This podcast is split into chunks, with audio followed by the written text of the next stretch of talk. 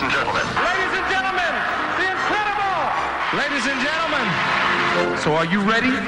For your show? Hola, baby. Soy Little Steven. Bienvenido a Little Steven's Underground Garage and Rock FM. Welcome to the show, ladies and gentlemen.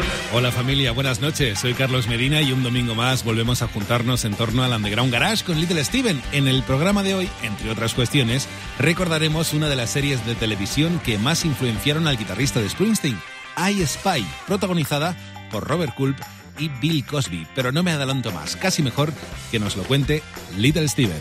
Arrancamos. I'm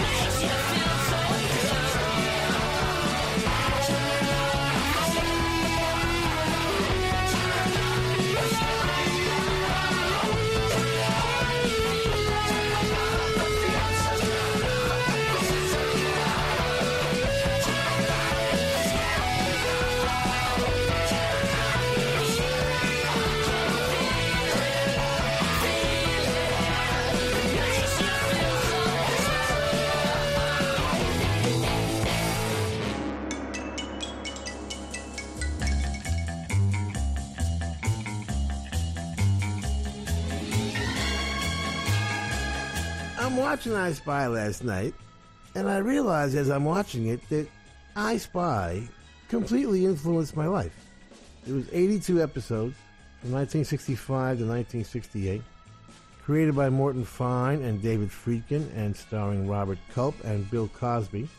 The premise was a pair of American agents face espionage adventures with skill, humor, and some serious questions about their work.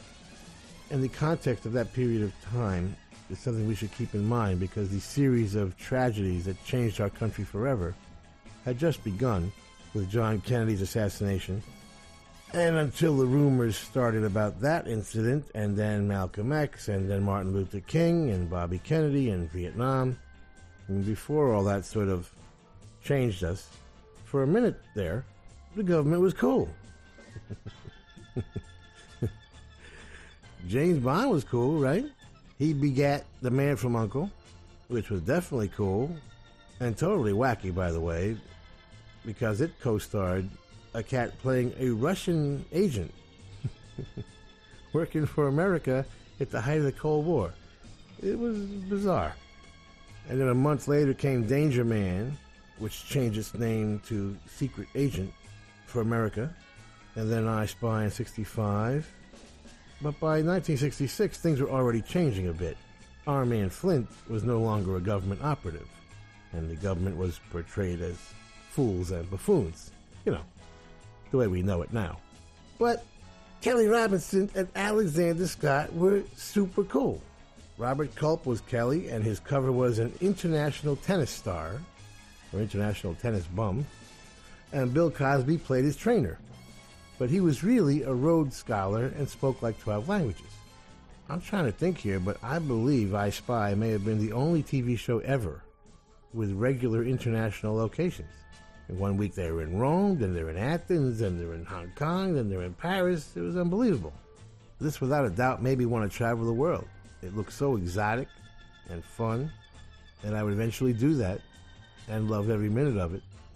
The second major effect the show had on me was the nature of the friendship between Culp's white agent and Cosby's, Bill Cosby being the first black actor ever cast in a lead role, co lead in this case. The relationship was not just equal, which was extremely unusual to begin with, but it was tight. I mean, they had their own shorthand and language and attitude, the kind of relationship usually only brothers share. I mean, blood brothers. So that communicated something very deep. They weren't just tolerating each other. They liked each other and acted like there was no such thing as racial issues. Again, remember the context. The Civil Rights Act, which was sort of the basics, was passed one year earlier. The Voting Rights Act was passed the same year as I Spy, which pretty much allowed black people to vote in the United States. Okay? And the Housing Act of 1968 was still three years away. The Housing Act allowed black people to live wherever they wanted to live. That's how primitive our society still was. Bill Cosby would win an Emmy for Best Actor for all three seasons the show ran, and deservedly so. But it should have been awarded to both of them for convincing ignorant white kids like me that their relationship was normal.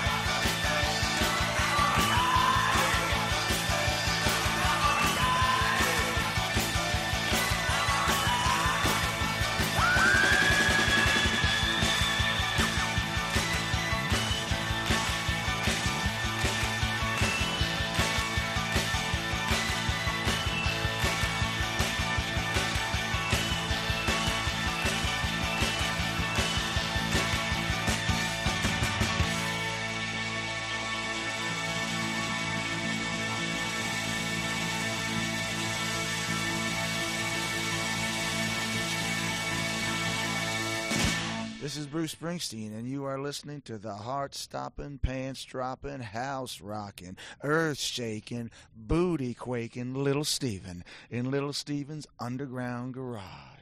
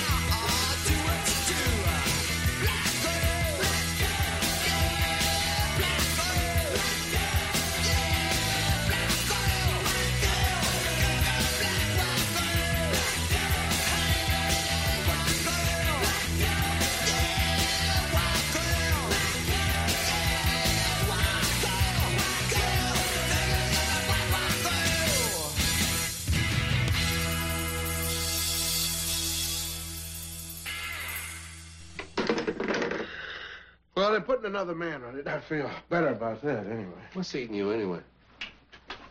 Well, I don't know, man. The tensions or something. You know, it's as if uh, it's as if a dead cat walked across my grave.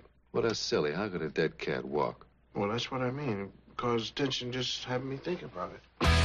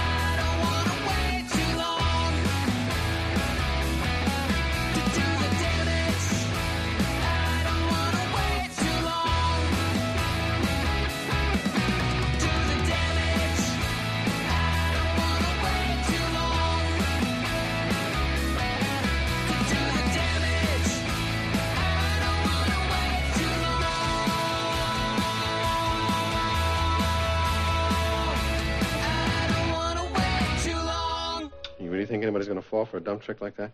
It's not a dumb trick, man. Struggling people clutch at straws. Just check your Machiavelli. Check the what? Yeah. And if he doesn't answer, you just send him over, and he'll tell me what's going on. All right? Oh,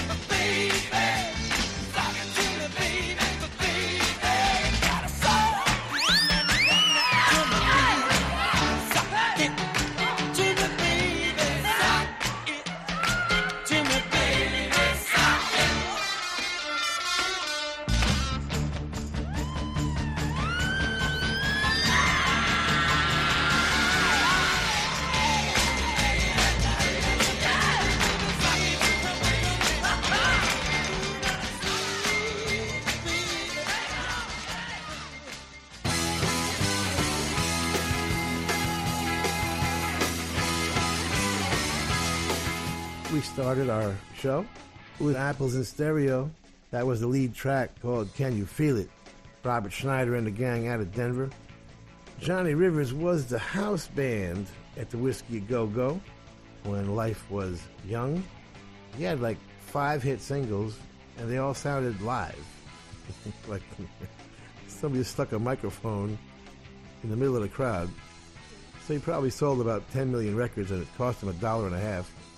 Secret Agent Man was the uh, theme song, slightly different version on the TV show, written by P.F. Sloan and Steve Barri, and presumably produced by Lou Adler. I think it was a big hit. I'm a Rocker finds Bruce Springsteen having some fun, naming all his favorite secret agents and everything else he could include in his frat rock metaphorical compendium. Bruce Springsteen and the E Street Band from the river. Stiv Bators knew a little bit about black and white working together. He had a slightly different take on it. The Lords of the New Church. Do the Damage from Ryan Hamilton. A special vinyl only track for Record Store Day. Get it in your local vinyl record store. Sock It To Me was Mitch Ryder in a Detroit Wheels top 10 single, 1967. All sexual, double entendre, completely intentional. Produced by the legendary Bob Crewe.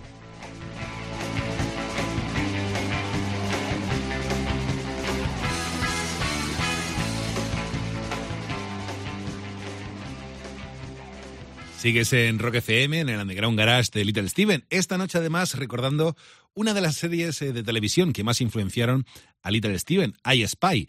La serie fue emitida por la NBC desde 1965 hasta 1968 a lo largo de 82 capítulos.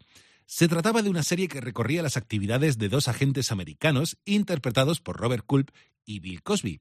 Las tramas giraban en torno al espionaje en plena Guerra Fría, pero también se trataba con una mezcla de seriedad y humor en ocasiones. Pero la relevancia de la serie está, por ejemplo, en que era la primera vez que un actor negro, Bill Cosby en este caso, se convertía en coprotagonista de una serie dramática. De hecho, Cosby se llevó el premio Emmy como mejor actor por ello.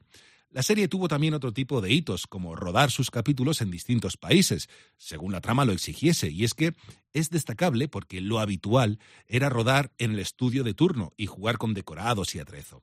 La serie se emitió en años muy complejos en Estados Unidos. Recordemos que entre 1963 y el 68 fueron asesinados John Kennedy, Malcolm X, Martin Luther King o Bobby Kennedy. Dale, Stevie.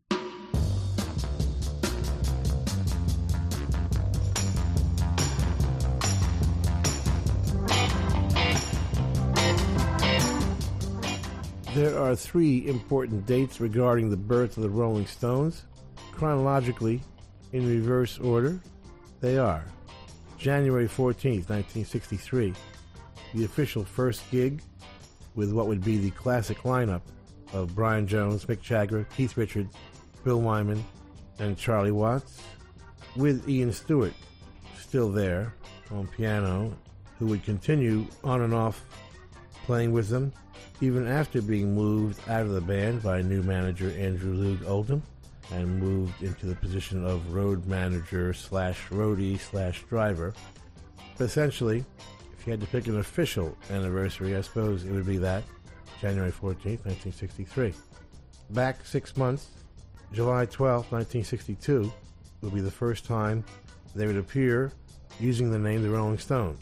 Only it was Roland apostrophe, which Brian Jones chose quickly in a last minute panic. They had been rehearsing together for a few months, and Mick was still singing with Alexis Korner in Blues Incorporated. An opportunity popped up for Blues Incorporated to do a BBC broadcast, but they'd only pay six people, and Mick was like the seventh guy. Meanwhile, Harold Pendleton, owner of the Marquee on Oxford Street at the time, told them if they missed their Thursday residency, he'd throw them out. So Mick said, Look, Alexis, I'll fill the slot with this new band we've been rehearsing. And this way, you know, you can do the broadcast and uh, everything will be cool. Alexis says, okay. He knew Brian, he knew Keith. So then Harold Pendleton calls their flat looking for the name of the band to advertise. And Brian quickly picks up a Muddy Waters album and spots Rolling Stone Blues and tells him it's the Rolling Stones. Ian Stewart hated the name, said it made them sound like an Irish show band playing at the Savoy. and Mick Jagger was quoted saying, I hope it doesn't make us sound like a rock and roll outfit. but on they went Brian Mick Keith, Ian Stewart, Dick Taylor on bass. He would later go back to guitar and start the Pretty Things with Phil May, and Mick Avory on drums, who would end up starting the Kinks with the Davies brothers and Peter Quaife. And, first but not least, April 7th, 1962, Mick Jagger, Keith Richards, and Dick Taylor wander into the Ealing Jazz Club in West London to witness what they find hard to believe a rhythm and blues night in a club. There was no such thing. The in crowd were all into jazz, and oddly enough, it was what they called trad jazz, which was Dixieland. The American hip wazee black jazz cats of the bebop 50s had turned their backs on the original jazz genre of New Orleans, invented by King Oliver and Louis Armstrong. They considered it, wrongly in my opinion, Uncle Tom music, pandering to a simple minded, straight white audience. In fact, the word cool came into common usage because Miles Davis, Dizzy Gillespie, Charlie Parker, John Coltrane, Thelonious Monk, and the rest of them started using the word cool to describe their sound. simply because it was the opposite of Louis Armstrong's Hot 5 and Hot 7. But anyway, Dixieland had continued to prosper in England thanks to band leader Chris Barber. And now Barber was encouraging his guitar player Alexis Korner and his harmonica player Cyril Davies to stretch out on their own and pursue their passion for this new R&B thing, just as Barber had encouraged his other guitar player Lonnie Donegan to pursue the folksy primitive style called skiffle some six years earlier, with equally successful results. So Mick Keys and Dick Taylor read about this incredible dream come true club. They thought they were the only ones into this type of music. They walk in, and after a song or two, Alexis introduces all the way down from Cheltenham to play for you. Here's Elmo Lewis. It was, of course, our Brian Jones, changing his name as a tribute to Elmore James, the great bottleneck slide guitar player. Brian was playing with Paul Jones, no relation, who would soon turn into one of the greatest singers in rock and roll history, fronting the Manfred Mann Group. But at this time, he called himself either PP Jones, PP Pond, or PP Bond, the PP standing for perpetually pissed. Pissed meaning drunk in England, not angry. So the lads witness Elmo playing some amazing slide guitar. They were mightily impressed, and they met him after and talked all night, and eventually would join Brian's band, adding Chuck Berry, Jimmy Reed, and Bo Diddley to Brian's more traditional blues repertoire. They would find their legendary rhythm section nine months later, but the group that would become the Rolling Stones was born. I said the joint was rocking, going round and round, yeah, reeling and a rocking, what a crazy sound, and they never stopped rocking till it sounds so sweet, I had to take me a chance. Rose out of my seat, I just had to dance. Started moving my feet.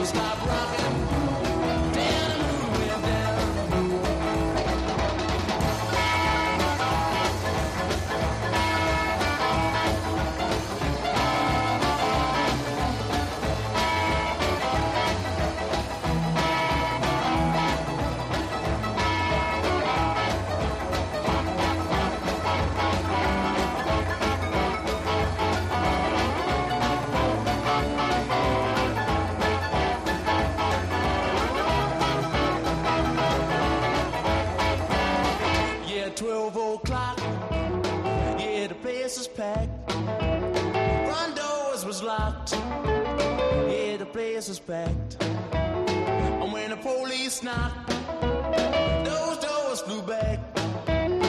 But they kept on rocking,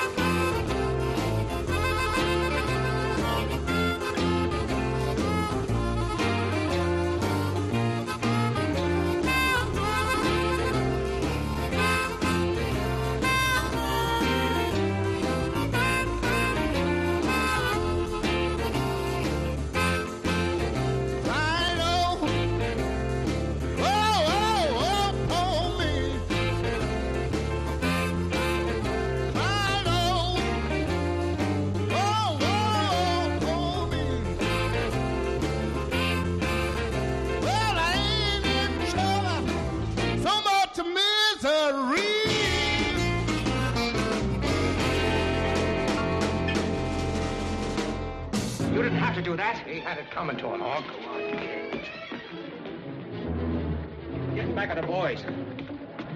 Some of these days, that heater of yours is going to blast you right into the hot seat. Yeah, well, if it does, you'll be sitting right in my lap.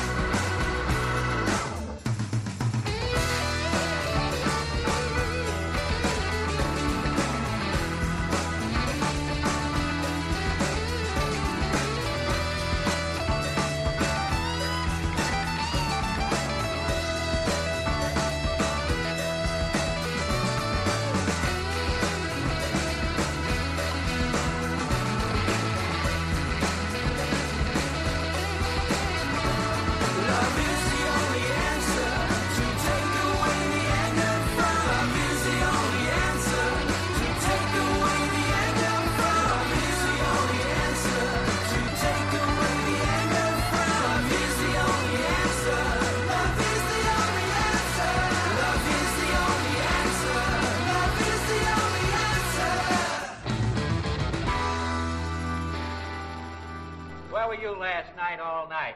Last night? Last night. Oh, yeah. I went to see my mother-in-law. She was wrestling semifinals. Where were you? I was only kidding. Actually, uh, me and my wife went to see Where a movie. were you, fat boy? What's the matter? You don't believe me? I think you're a constitutional liar. Other people have told me the same thing. I don't mind.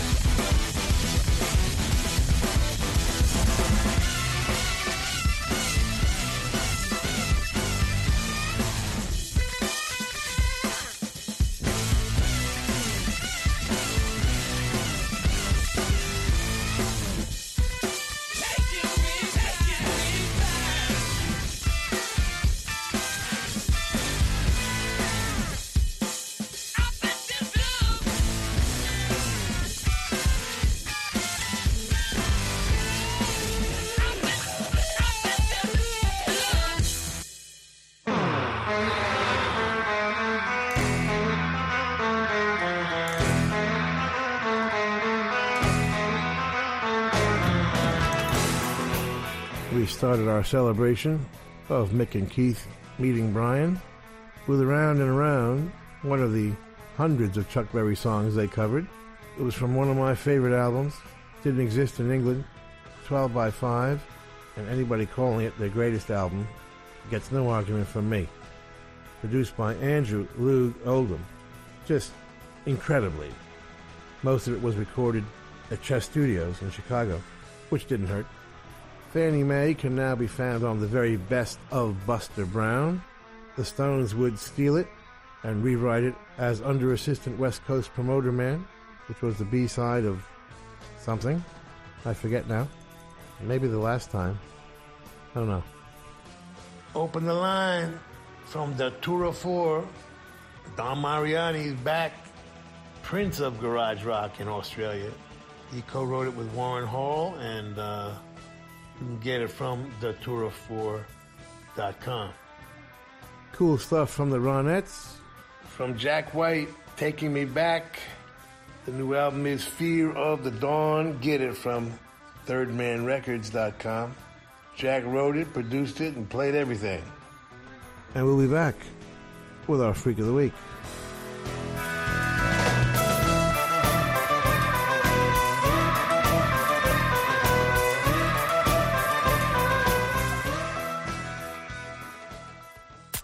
Estás escuchando Rock FM.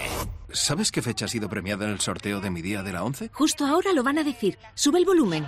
9 de octubre de 1998. ¿En serio? Si es el día que me compré rayito. No sé cuántos kilómetros nos hemos hecho esa moto y yo. Oye, pues con mi día de la 11 cada lunes y cada jueves puedes ganar miles de premios. Piénsate una fecha especial y prueba. Pues sí, y así le doy un descanso a Rayito, que ya se lo merece. A todos los que jugáis a la 11, bien jugado. Juega responsablemente y solo si eres mayor de edad.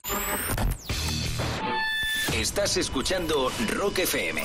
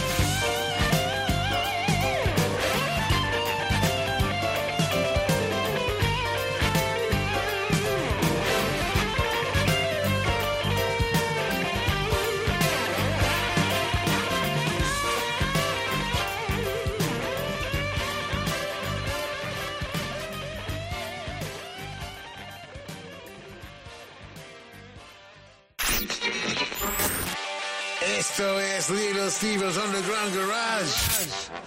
Volvemos en un segundo en Rock FM. Estás en Rock FM escuchando el Underground Garage de Little Steven. Según Stevie, hay tres fechas importantes en la historia de los Stones. En orden cronológico inverso, sería la primera el 14 de enero de 1963, cuando la formación clásica ofreció su primer concierto aún con Ian Stewart al piano, y que iría y vendría en diferentes shows hasta que finalmente prescindieron de él. La segunda sería el 12 de julio del 62, día en que la banda ofreció su primer concierto como The Rolling Stones. Llevaban ensayando ya algunos meses, pero no fue hasta que un día que Brian Jones fue consultado por el nombre de la banda para firmar un show que se vio obligado a pensarlo en el momento, y dio con Rolling Stones por un disco de Muddy Waters.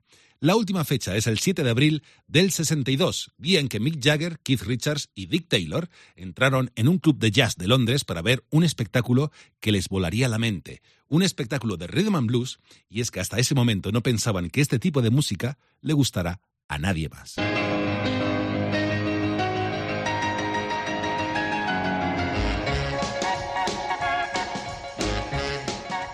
Talked about him many times before. He's one of our heroes. Our freak of the week is Roger Corman, indisputably the godfather of indie filmmakers and king of the bees. Between 1956 and 1970, he directed 50 movies. One year, as many as eight. we could have used him on The Sopranos, actually. He has produced or distributed around 250 movies, in addition to the 50 he directed. And the extraordinary statistic is something like 280 out of the 300 pictures made money. He managed to live and live well outside the establishment while training an entirely new generation of filmmakers in the process. The so called mainstream would have done well to learn from his skills of preparation, cutting in the camera, pre lighting, composition, dolly movement, quick pacing, and challenging his actors, crew to get it right the first time. and went up a second chance. He gave birth to entire genres like the biker flicks with the Wild Angels, psychedelic drug films with The Trip, post apocalyptic sci fi with Death Race 2000, not to mention the most important genre of all women's prison films with Caged Heat. His method was to combine action, some humor, some sex, and an occasional social statement or two, make them fast and make them cheap. The list of important filmmakers and actors who first worked for him is staggering. He directed Robert Towne's first script. Jack Nicholson appeared in eight of his films before Easy Rider. Francis Coppola and Peter Bogdanovich were recruited to recut Russian sci-fi movies he'd acquired before he backed their first films. Dennis Hopper shot second unit on the trip. And add to the list Martin Scorsese, Jonathan Demme, Ron Howard, John Sayles, John Cameron, Bruce Dern, Gale Anne Hurd, Peter Fonda, Alan Arkush, Joe Dante, Paul Bartel, and hundreds of others to that list. Unbelievable, right? He believed in the producer as auteur. In other words, he'd work on the script, make sure the guys got plenty of coverage, and then he would control the editing, give the directors a million dollar budget, at the most, usually a lot less, and he figured they won't have time to screw it up. He would sometimes start a film with the marketing poster, which was genius when you think about it. Nobody ever beat his combination of capturing the pulse of what was going on with brilliant marketing, advertising, and distribution. He has said art was not something I consciously aspired to create. My job was to be a good craftsman. Well, maybe so, but he made a lot of great films, and only a few of those 300 were any less than entertaining. And if you're wondering where the idea for Miramax came from, way back in 1973, Roger Corman was distributing Fellini's I'm Bergman's Autumn Sonata, Beresford's Breaker Morant, Schlöndorff's Tin Drum, and Werner Herzog's Fitzcarraldo.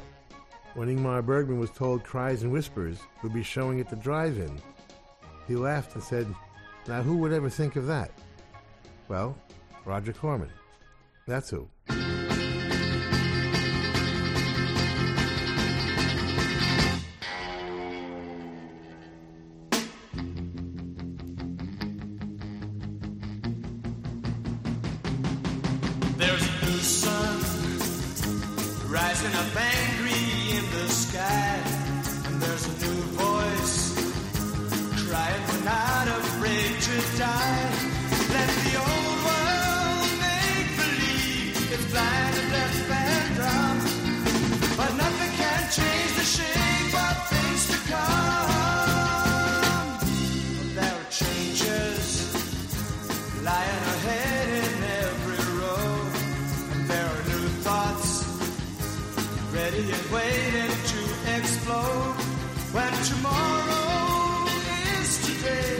Bells may toll for some.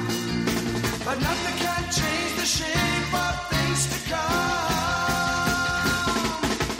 Future's coming in now, sweet and strong. And now I'm gonna hold it back for long. There are new dreams crowding out old realities. There's revolution sweeping like a fresh new breeze. Let the old world make believe it's blind, deaf, and dumb.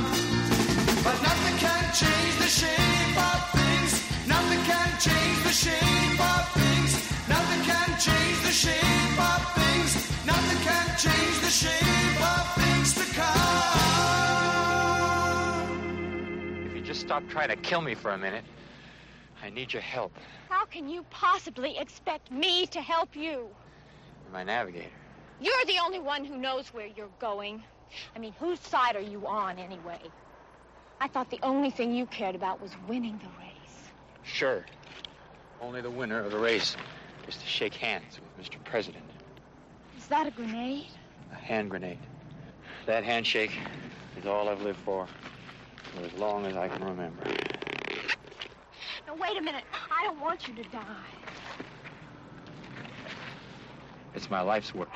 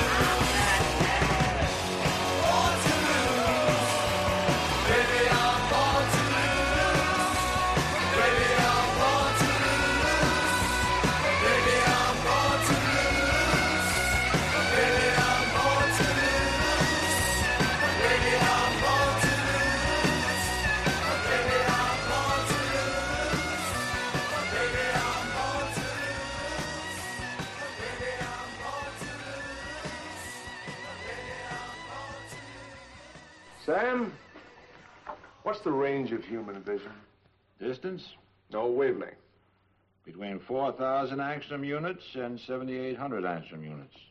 You know that. Less than one tenth of the actual wave spectrum. What could we really see if we had access to the other 90%? Sam, we are virtually blind. All of us. You tell me that my eyes are perfect. Well, they're not. I'm blind to all but a tenth of the universe. My dear friend, only the gods see everything. My dear doctor, I'm closing in on the gods.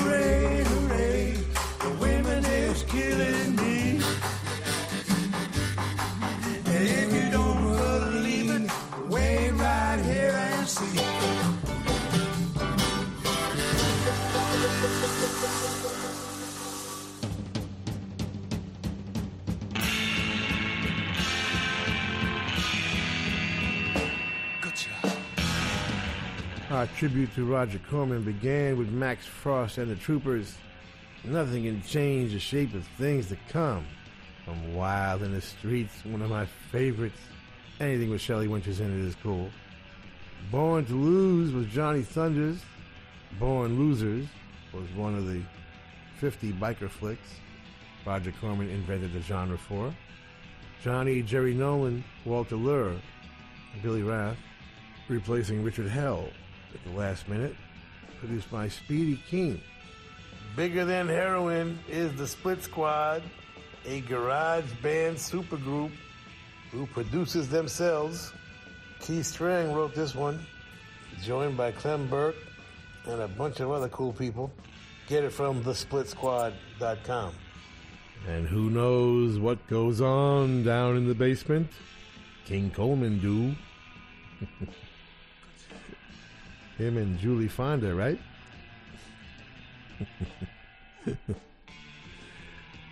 King Coleman is still around. His best of, called It's Dance Time, has been reissued on Norton, and he's very cool. You may have heard that track before. It was on the Fonda's first album.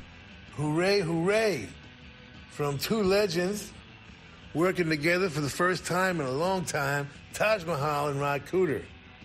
Rod produced it. The album is Get On Board. It's a tribute to Sonny Terry and Brownie McGee. And get it from nonesuch.com. And we'll be back with our coolest song of the world this week.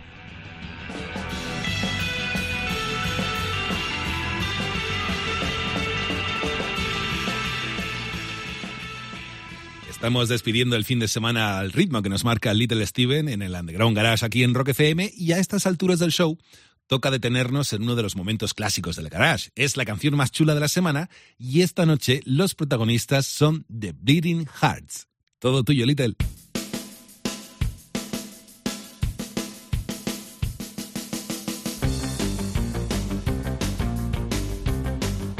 Our coolest song in the world this week comes from the rock and roll capital of the world, Minneapolis, Minnesota. Please welcome to the Underground Garage stage, the Bleeding Hearts.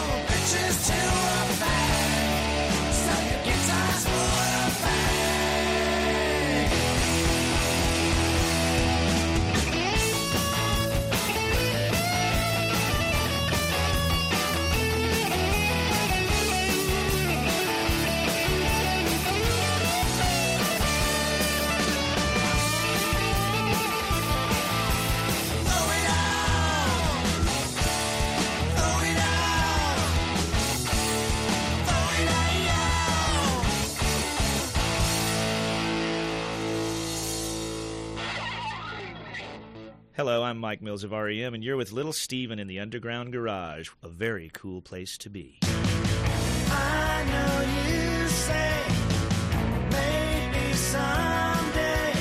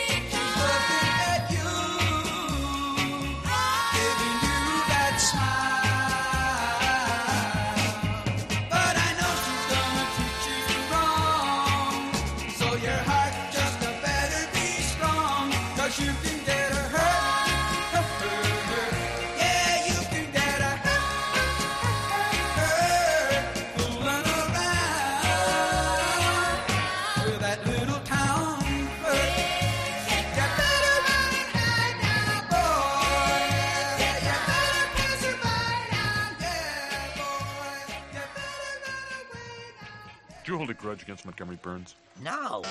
All right, maybe I did, but I didn't shoot him. Checks out. Okay, sir, you're free to go. Good, because I got a hot date tonight. A date. Dinner with friends. Dinner alone. Watching TV alone. All right. I'm going to sit at home and ogle the ladies in the Victoria's Secret catalog. Sears catalog. Now, would you unhook this already, please? I don't deserve this kind of shabby treatment.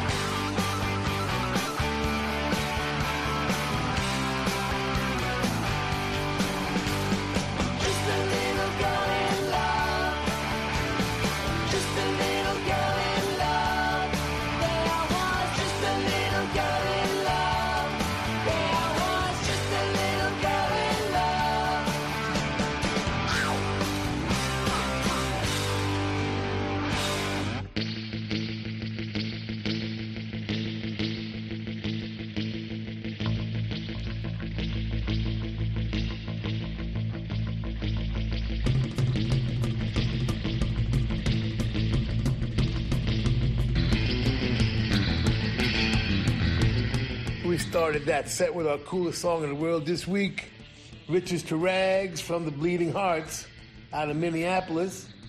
It's a special album for Record Store Day, April 23rd, written by Mike Leonard and produced by Tommy Roberts with the Bleeding Hearts.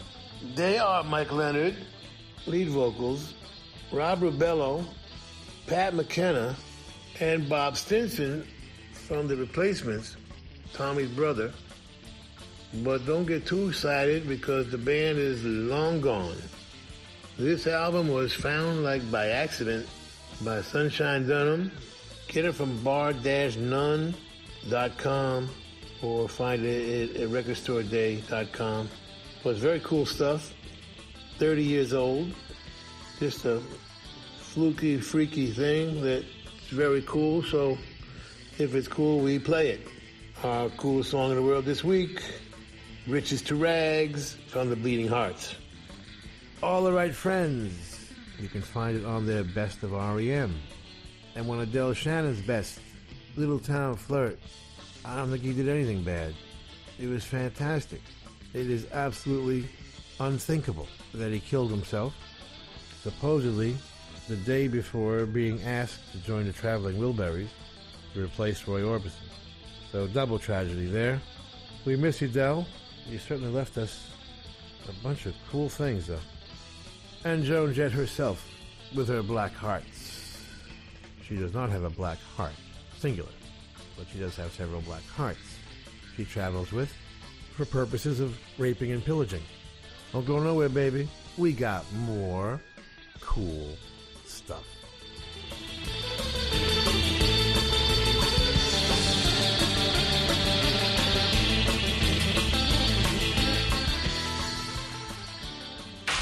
Esto es Rock FM. Estás escuchando Rock FM.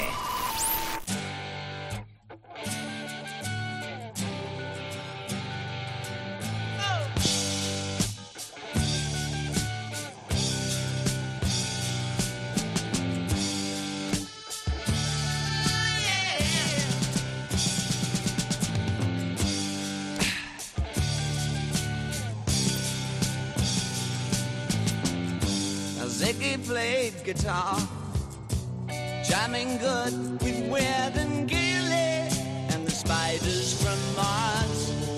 He played it left hand, but made it too far. Became the special man. Then we were Ziggy's band. Ziggy really sang. Screwed up eyes and screwed down hairdo, like some cat from Japan. He could lick 'em by smiling, he could leave 'em to hang. They came on so loaded, man, well hung in snow white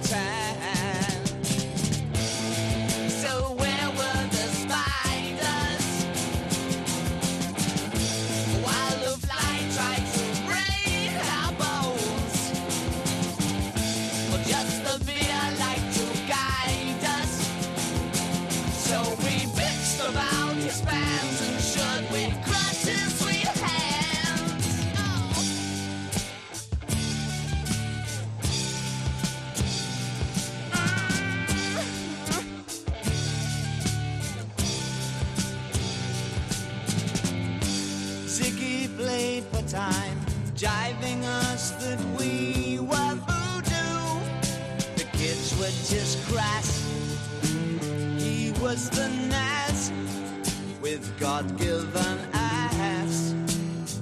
He took it all too far, but boy, could he play guitar. Making love with his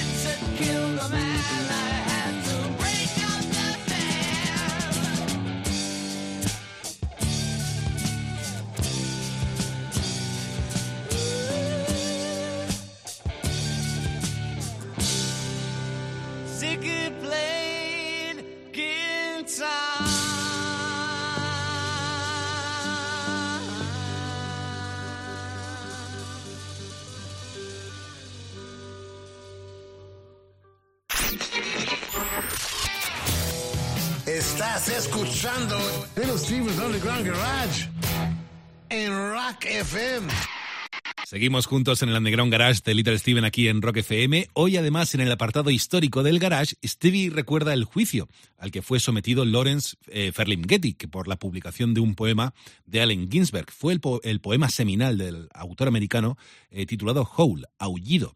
Fue arrestado, fíjate, Lawrence por publicarlo con cargos de obscenidad, aunque fue eh, absuelto al considerarse en el juicio que era un poema social y culturalmente relevante para la época.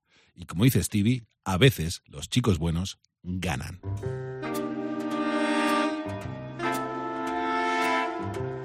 April 3rd, 1955, the ACLU decides to defend Lawrence Ferlinghetti in an obscenity trial that would make history. He had published Allen Ginsberg's seminal, profoundly important poem, Howl, certainly considered one of the three essential principal works of the Beat generation, along with Jack Kerouac's On the Road and William Burroughs' Naked Lunch. But the poem would influence everybody starting with Bob Dylan. And luckily, they won the case. Judge Clayton Horn deciding the poem had redeeming social importance. So there you go. Sometimes the good guys win.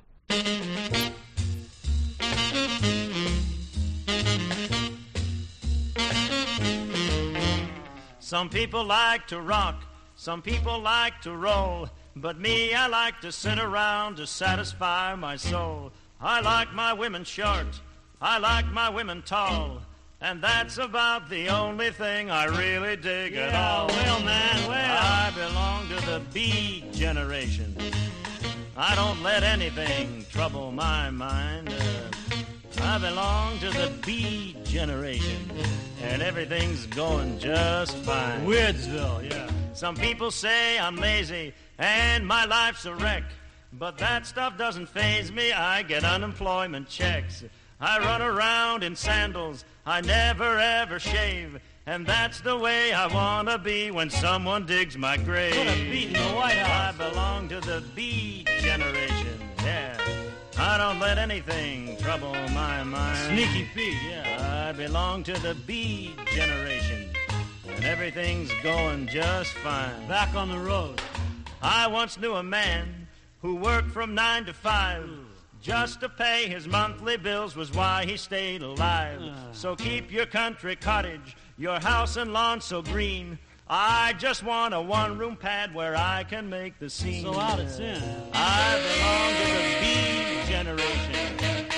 I don't let anything trouble my mind like that. I belong to the Beat generation, and everything's going just fine. Poetry and jazz there. I belong to the Beat generation. Yeah. I don't let anything that's my trouble story. my mind. Hey, Hey, let's flip for the belong coffee to house. the Beat generation. Now we've made this scene long enough.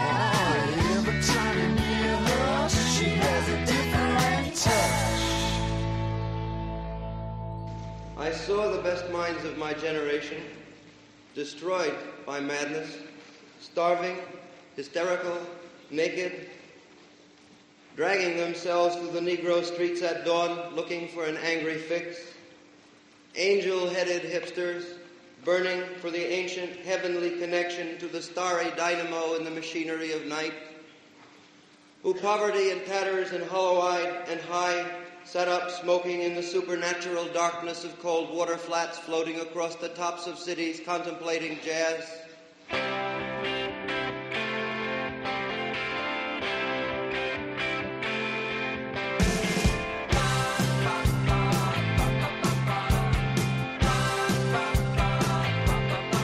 It was a day like today, these pleasures long overdue.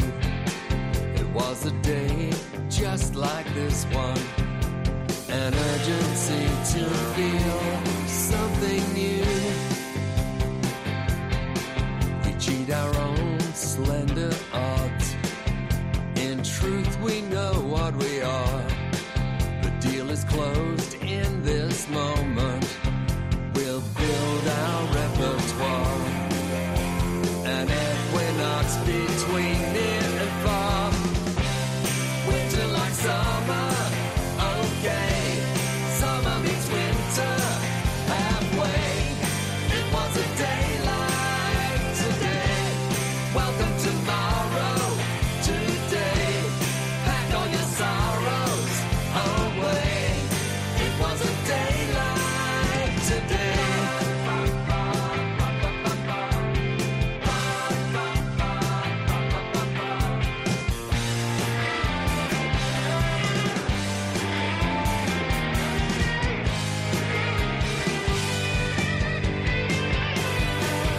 Was a day like today. 630321. There will be so many chances. Anticipate the place that I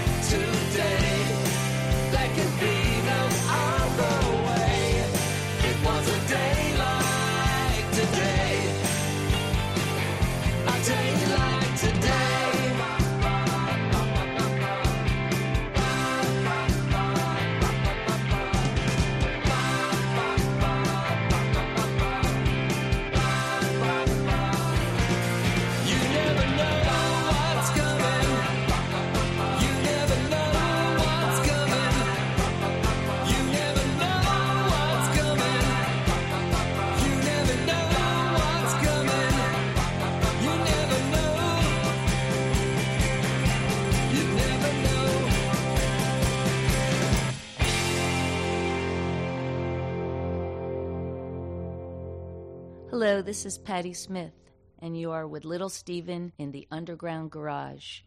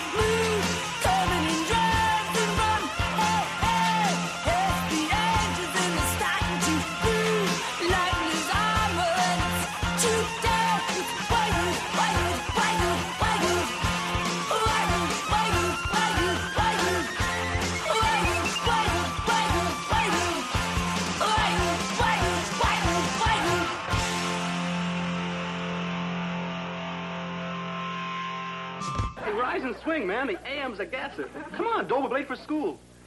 Late? Maynard, this is Saturday. How about that? Why so surprised? Happens to you every week. Yeah.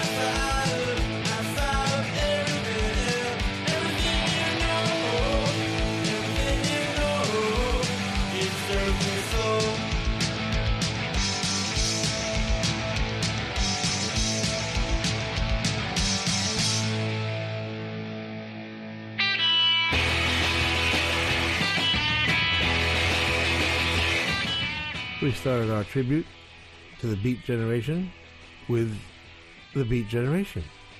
Sung by Bob McFadden and written by Rod McKuen. I thought for years they were both the same person, but seemingly not.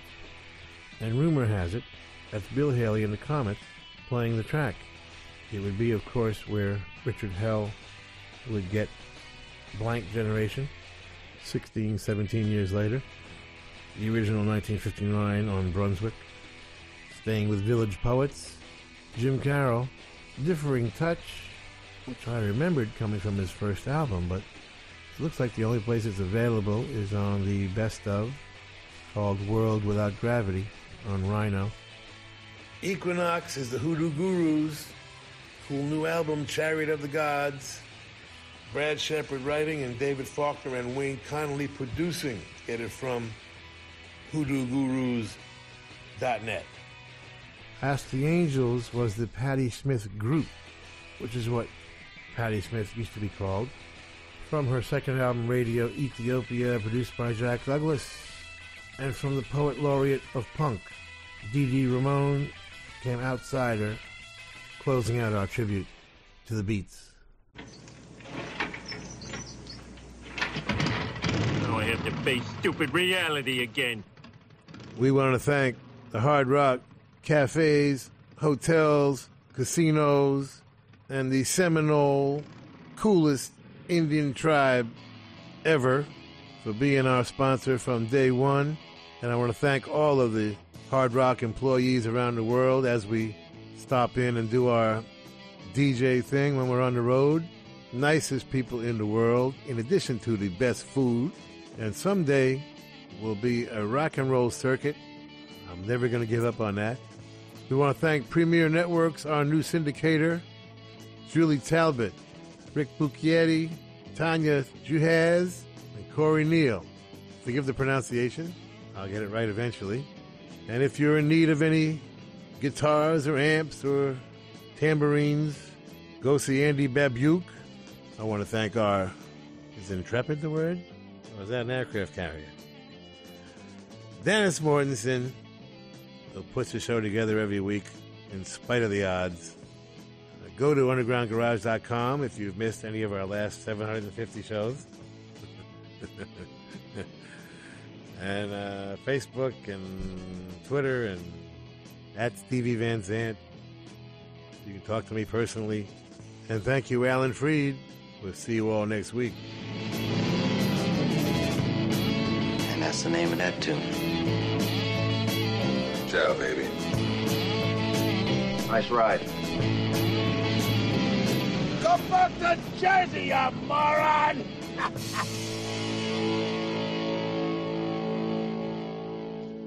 That's entertainment.